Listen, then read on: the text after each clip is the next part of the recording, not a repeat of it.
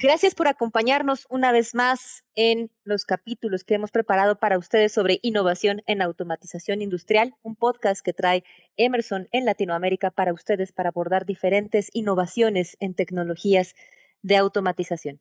El día de hoy estamos preparando para ustedes un episodio más de nuestra serie sobre tecnologías de medición de flujo o caudal que ya nos han estado acompañando a lo largo de algunos episodios sobre esta serie, en donde Jorge Espinosa, uno de nuestros expertos en el tema, nos ha compartido los principios fundamentales de diferentes tecnologías y nos, ha estado acompañando y guiando de la mano para conocer todas las diferencias que existen en el portafolio de medición de flujo.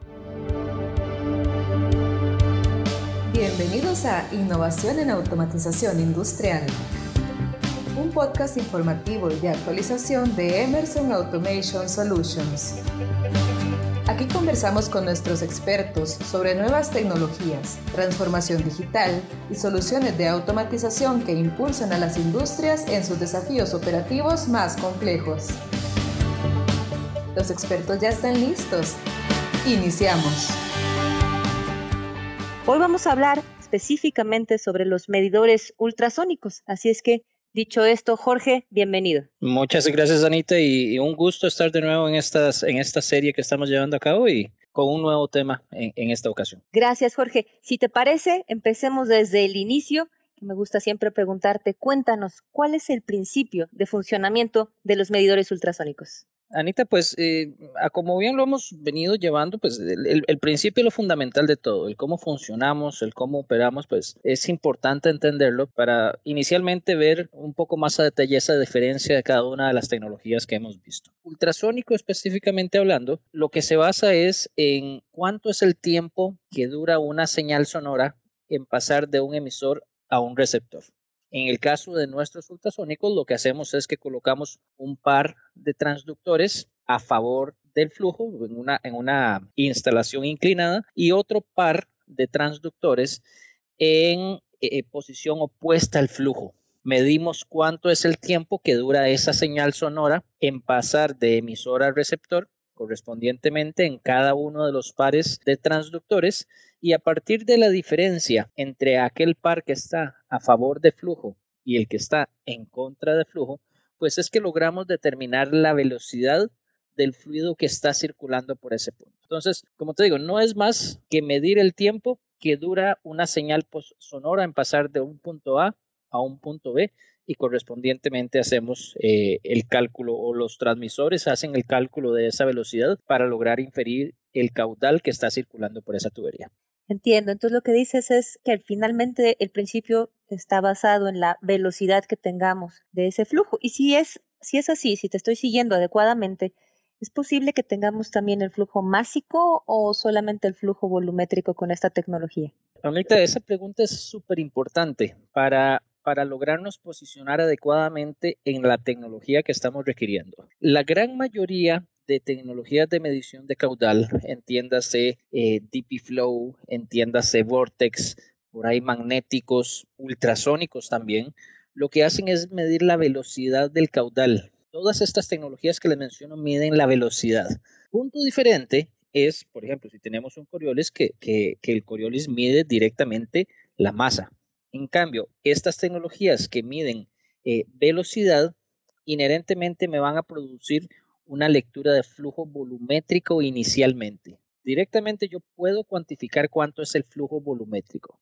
Cuando requerimos unidades básicas, que esto es súper importante cuando tenemos medición de combustibles, cuando tenemos medición de gases, es imprescindible para estos medidores volumétricos tener informaciones adicionales que me permitan medir densidad. Vamos a poner el ejemplo, el ultrasónico. Propiamente el equipo me puede dar un caudal volumétrico. Lo que hacemos es que le ingresamos datos de presión, ingresamos datos de temperatura e incluso ingresamos datos de una cromatografía pensando en una medición de gas.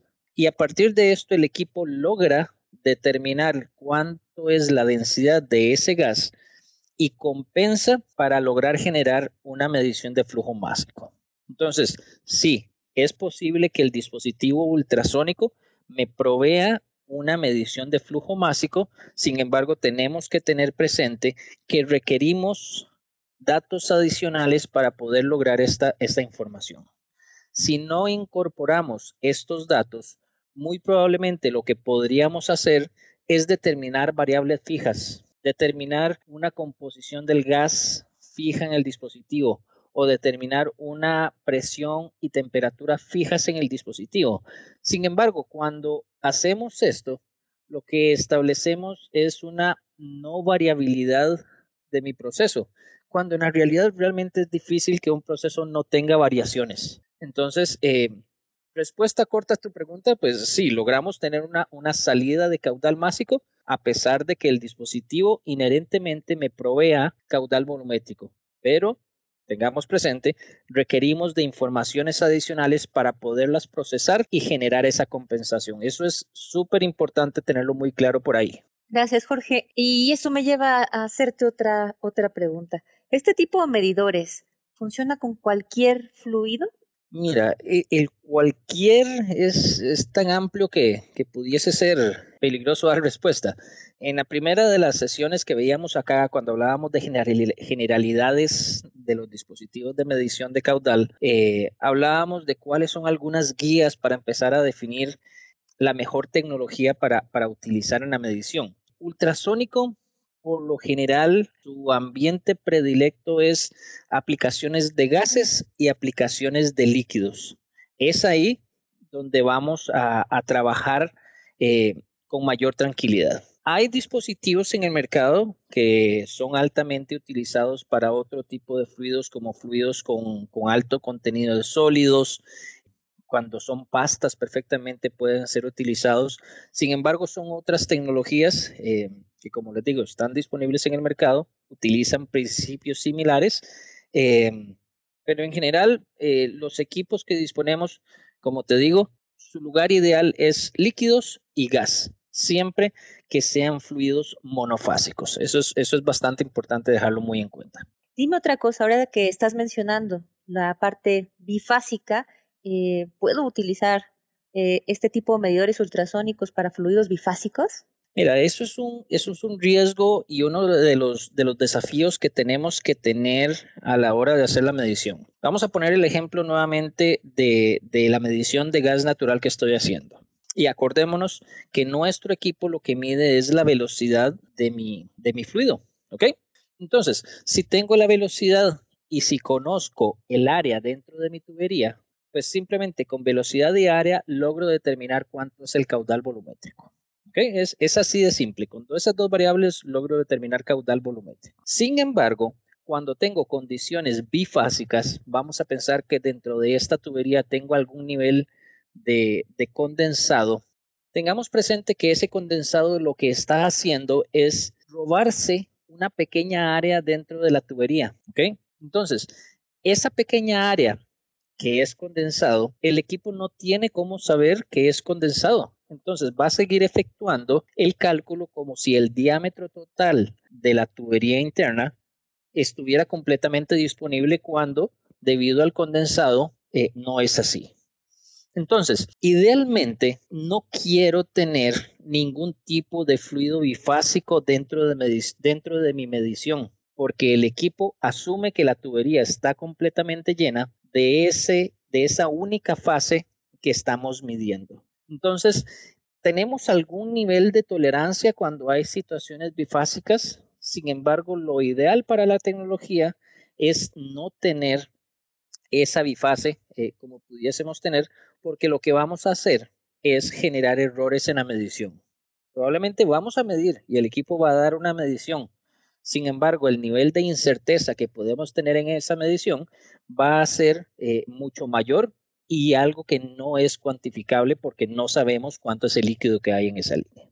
Me queda muy claro, Jorge, que hay un riesgo ahí de tener algunas imprecisiones en la medición por estas, eh, por estas situaciones de, tener algún nivel de, bifase, ¿no? Por mínima que ésta sea. Hay algunas otras tecnologías en este caso que pudiéramos aplicar para estos fluidos bifásicos, pero hablando de los, de los ultrasónicos, que es el tema que hoy nos trae a la mesa y por el cual te agradezco que aceptaras la invitación, Cuéntame un poco en, términos de instalación, porque a veces elegimos adecuadamente la tecnología, pero posiblemente no estamos considerando eh, algunas características de esa tecnología o algunos requerimientos de la tecnología en la instalación como tal.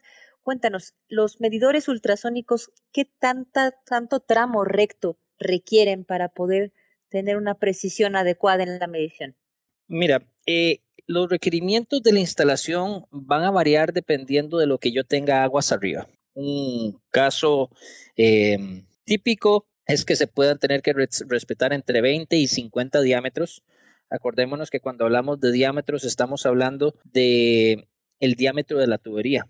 Entonces, si tengo una tubería de, 10 pulgadas y mi requerimiento es 10, es, 10 eh, diámetros, pues vamos a requerir 100 pulgadas, simplemente como ejemplo. Entonces los requerimientos, como te digo, pueden variar dependiendo de la obstrucción que yo tenga aguas arriba. Puede ser que yo tenga una válvula, puede ser que yo tenga un compresor, puede ser que tenga una T o puede ser algo tan simple como un codo. Entonces, ese, tramo recto va, va a variar. ¿okay? ¿Por qué es importante respetar este tramo recto?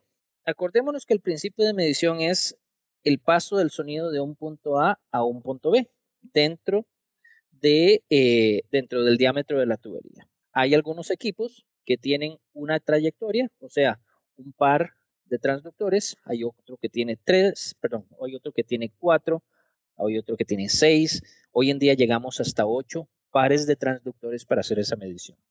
Entonces, ¿qué es lo que sucede y por qué es tan importante respetar este tramo recto? Conforme nosotros tenemos esos pares de, transductores, pues lo que vamos a, medir es diferentes puntos dentro del diámetro de la tubería. Hagámosle, hagámosle la idea que si tenemos el tubo de frente, si hacemos un corte y vemos el tubo de frente como para verlo por dentro, que vamos a estar midiendo en un tercio, dos, tercios y tres tercios, por decir algo.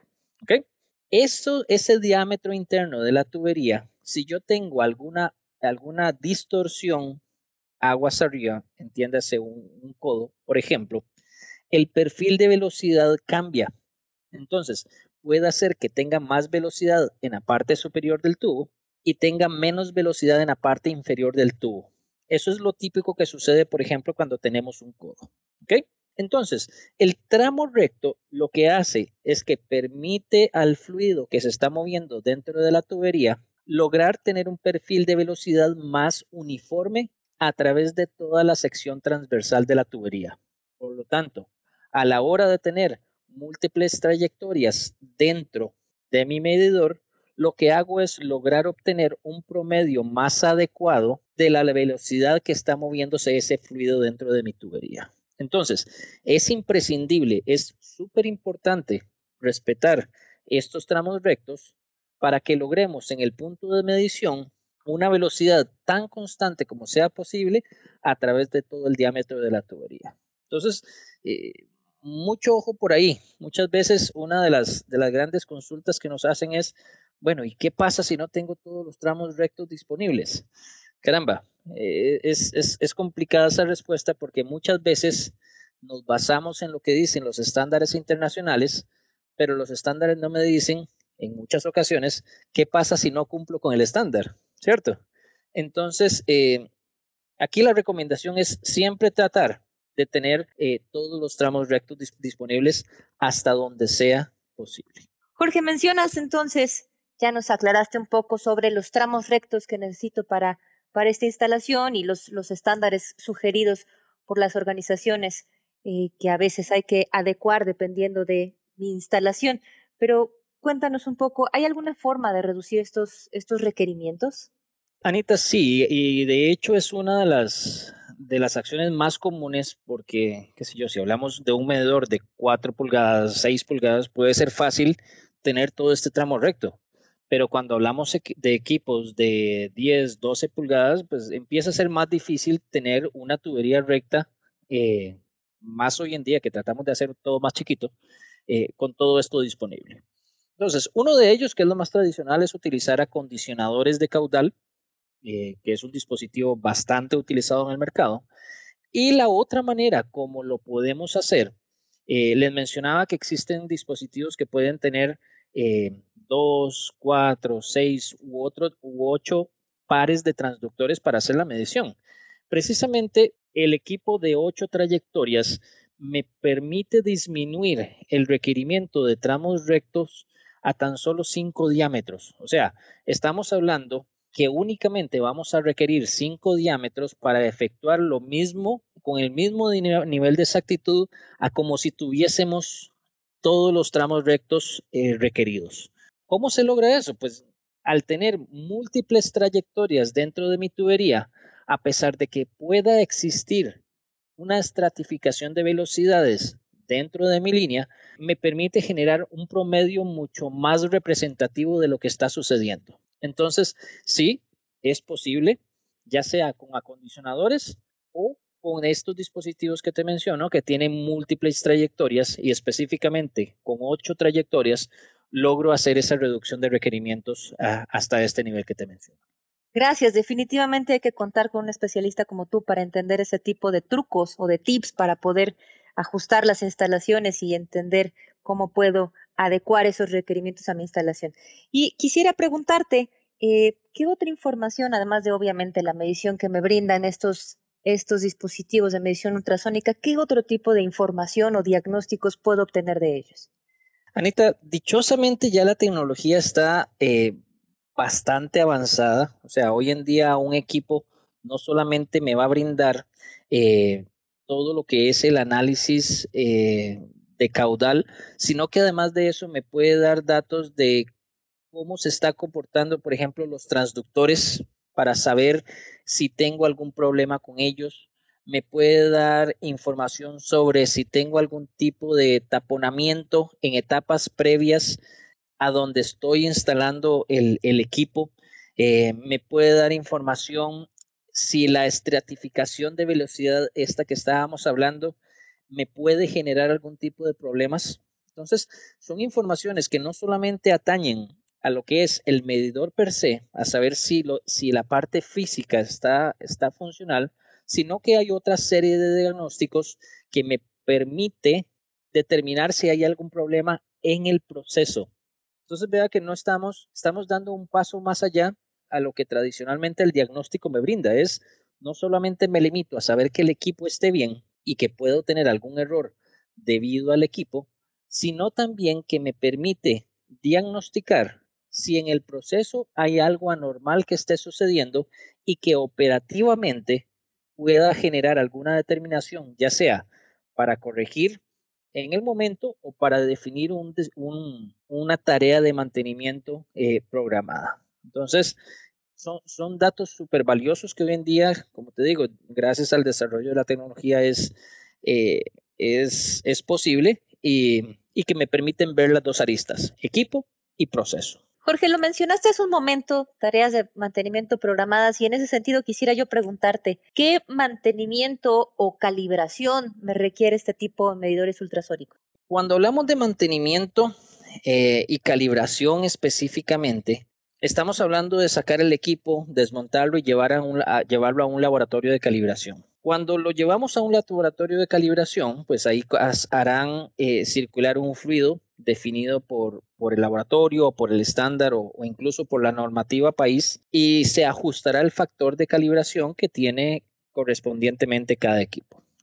Generalmente esta determinación de calibrar o no calibrar recae completamente en la determinación del cliente sobre la necesidad o el razonamiento del por qué medir. O sea, diferente va a ser si tengo un medidor ultrasónico para un control de proceso a que si tengo un medidor ultrasónico para aplicaciones de transferencia y custodia. Entonces, no es posible establecer como fabricante una periodicidad de calibración, sino que es algo que el cliente, basado en los estándares eh, metrológicos que tiene que cumplir, que a final de cuentas puede efectuar o debe efectuar ese, esos procesos de recalibración.